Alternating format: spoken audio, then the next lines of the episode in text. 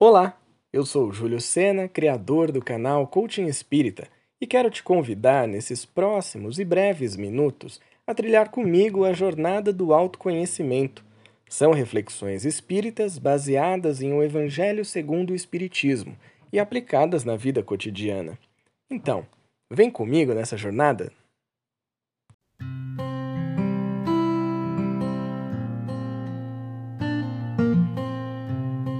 Escarcel, celeuma, alvoroço, tumulto, desordem, balbúrdia, estardalhaço, agitação. Todas essas palavras são sinônimos de escândalo, que no sentido vulgar significa tudo aquilo que choca a moral ou as conveniências de uma maneira ostensiva. Vai dizer que você nunca entrou numa situação como essas na sua vida. Eu já tive envolvido em algumas, viu? Mas sempre tem aquela pessoa que diz que evita os escândalos, mesmo que carregue dentro de si a vontade e as imperfeições para isso. Como a gente já sabe, o sentido que Jesus dá às palavras é sempre mais amplo. Com escândalo não seria diferente.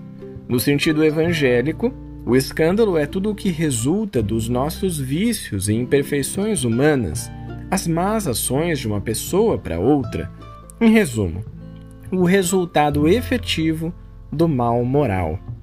Mas como assim, Júlio? Todo mundo então pratica esse escândalo. E agora? Quem poderá me salvar?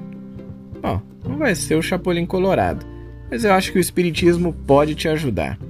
O objetivo da nossa reflexão da jornada do autoconhecimento de hoje será descobrir o sentimento profundo que nos levou ao escândalo.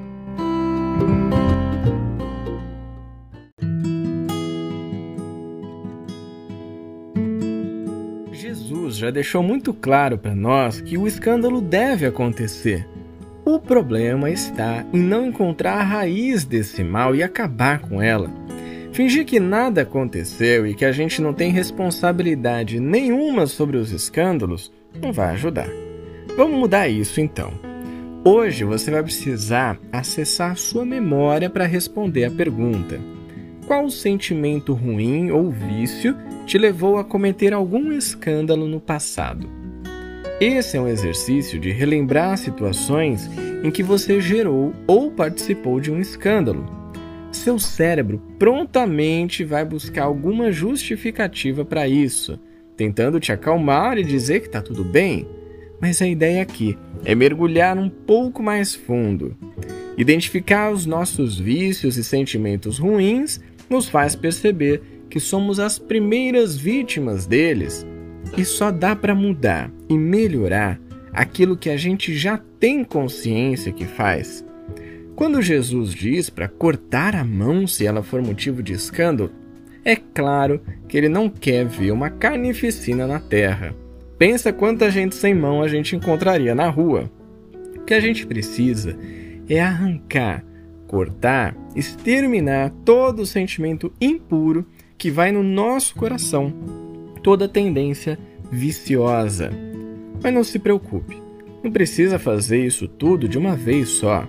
Vamos com calma, um passo de cada vez. O primeiro deles eu te proponho novamente aqui. Qual sentimento ruim ou vício te levou a cometer algum escândalo no passado. Eu espero que essa reflexão tenha sido útil e produtiva para você.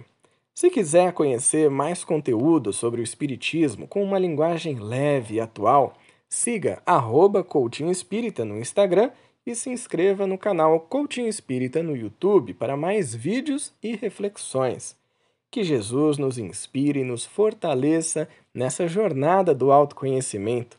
Um grande abraço e até o próximo. Tchau!